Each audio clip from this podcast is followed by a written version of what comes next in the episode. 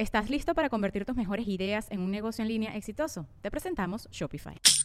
Tal vez no lo sabías, pero nuestro podcast More Than Mamis es un negocio. Y lo comenzamos, por supuesto, para desahogarnos y hablar sobre la maternidad, no para convertirnos en expertas de ventas y del e-commerce. Así que sí, necesitábamos ayuda para vender nuestro merch y poner en marcha nuestra tienda. Por eso estamos tan contentas de usar Shopify. Regístrate con tan solo un dólar por mes en shopify.com barra sonoro, todo en minúsculas. Ve a shopify.com barra sonoro para llevar tu negocio al siguiente nivel. Shopify.com barra sonoro.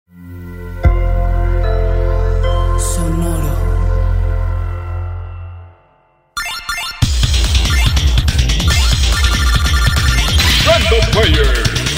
El archivo histórico y cultural del gamer. Un rudo mercenario, un engreído ex soldado de élite producto de la manipulación genética, pero a la vez un individuo frágil que está en búsqueda de su origen y más importante aún, su propio destino. Cloud's Drive, de Final Fantasy VII. Después del éxito de Final Fantasy VI que fue editado en América como Final Fantasy III, para su siguiente juego Squaresoft concentraría el peso de la historia en un solo personaje principal en lugar de varios, Cloud Strife. Su diseño con una espadota y pantalones bombachos fue hecho por el joven artista gráfico de 24 años Tetsuya Nomura, con recomendaciones del director Yoshinori Kitase y la supervisión de Hironobu Sakaguchi, el creador de Final Fantasy.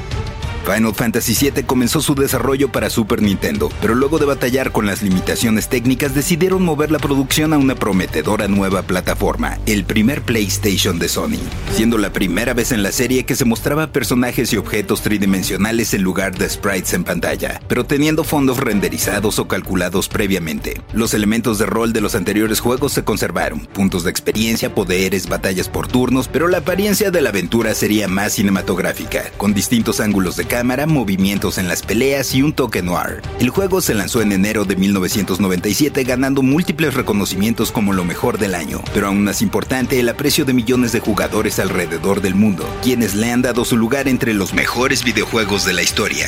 Gran parte de su éxito es la trama, que sin tapujos aborda temas de ecología, política, desigualdad social, capitalismo voraz, manipulación de información y hasta terrorismo. Claro, es una obra de ficción. Nada de eso ocurre en el mundo real. Al iniciar el juego tenemos a Cloud reuniéndose con Tifa y Barrett, integrantes de Avalancha, un grupo disidente que se opone a la megacorporación Shinra y su explotación desmedida de los recursos naturales, específicamente una fuente de energía espiritual del planeta conocida como Mako. Su objetivo es precisamente destruir uno de los reactores donde se extrae Mako en la ciudad de Midgar, que se ha convertido en algo así como la capital del mundo. Llegan a bordo de un tren y se infiltran en las instalaciones de Shinra para hacerlas volar, pero antes son emboscados por el presidente quien les habla por primera vez de Sephiroth, el antagonista del juego, y los deja a merced de un tecnosoldado, un mecha. Logran vencerlo, pero el puente donde estaban se rompe, y Cloud cae separándose del grupo. Por azares del destino, conoce a una chica llamada Aeris, a quien protege, ya que también la están buscando las fuerzas de Shinra. Ella es la última descendiente de los Etras, los primeros habitantes del planeta, quienes poseían la habilidad de poder escucharlo a través de la energía Mako y descubrir los secretos para llegar a la Tierra prometida con el objetivo de eliminar a Avalancha, parte de la ciudad colapsada por Shinra, y finalmente capturan a Eris conociendo su potencial. Allí comienza su misión de rescate, pero también los ataques de Sephiroth y sus criaturas, revelándose que también fue un soldado que tiene el plan de utilizar la materia caos para invocar el impacto de un meteorito en la Tierra, y cuando ésta se defienda, tomar toda la energía vital y convertirse en una especie de dios. Cloud lo impedirá, no sin antes descubrir que en realidad no es quien creía ser. Nunca fue un soldado, solamente un guardia de bajo rango, siendo sus memorias implantadas y en buena parte pertenecientes a Zack, uno de sus mejores amigos, quien muere a manos de las fuerzas de Shinra después de que pareció que terminaban con Sephiroth, que en realidad solo se fundió con el torrente de energía vital al que lo arrojaron. Cloud sobrevive, pero en su mente ha sucedido algo muy extraño, y se vuelve sonidero de cumbia rebajada. No, no es cierto. Tifa lo cuida y a partir de ese momento vemos en el héroe un profundo cambio, de ser un tipo pedante a alguien mucho más empático, a pesar de que también se realizaron experimentos en él con células de una entidad extraterrestre conocida como Genova, al igual que en Sephiroth, con el objetivo de crear al super soldado. Cloud empieza a recordar su verdadero pasado en Nibelheim, con grandes sueños, pero nublados por rechazos y falta de pertenencia. Nublados, Cloud, ¿entendieron? Bueno, incluso el profesor Joyo encargado de los experimentos consideró a Cloud un fracaso rotundo. Digamos que de super soldado nada más le salieron los ojitos azules brillantes, así que lo que verdaderamente lo hace salir adelante es su corazón y entrega.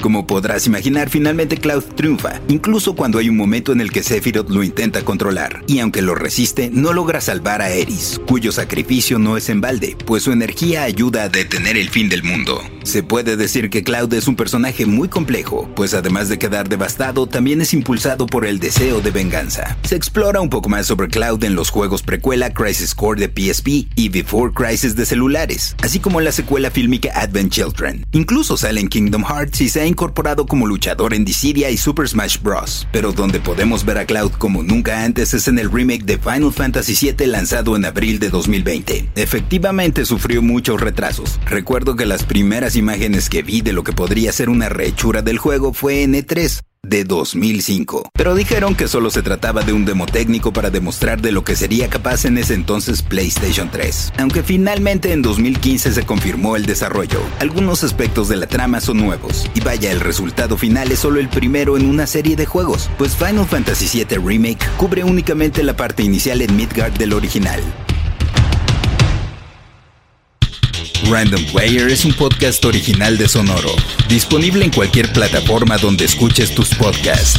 Suscríbete en Spotify y comparte este episodio con tus amigos. Yo soy el Paella y esto fue Random Player. Random Player.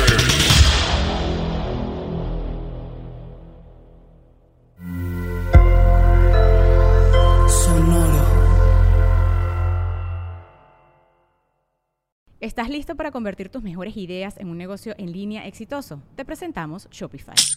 Tal vez no lo sabías, pero nuestro podcast More Than Mamis es un negocio y lo empezamos por supuesto para desahogarnos y hablar sobre la maternidad, no para convertirnos en expertas de ventas y del e-commerce. Así que sí, necesitábamos ayuda para vender nuestro merch y poner en marcha nuestra tienda. ¿Y cómo suena con Shopify? Llegó otra venta. Shopify es la plataforma de comercio que está revolucionando millones de negocios en todo el mundo. Ya seas un emprendedor desde tu casa o desde donde sea, Shopify es la única herramienta que necesitas para iniciar, administrar y hacer crecer tu negocio sin dificultades. Con Shopify puedo gestionar pedidos, envíos y pagos desde cualquier lugar, brindándote toda la información y estadísticas de tus ventas al detalle. Regístrate para un periodo de prueba con tan solo un dólar al mes en shopify.com barra sonoro, todo en minúsculas. Ve a shopify.com barra sonoro para llevar tu negocio al siguiente nivel. Shopify.com barra sonoro.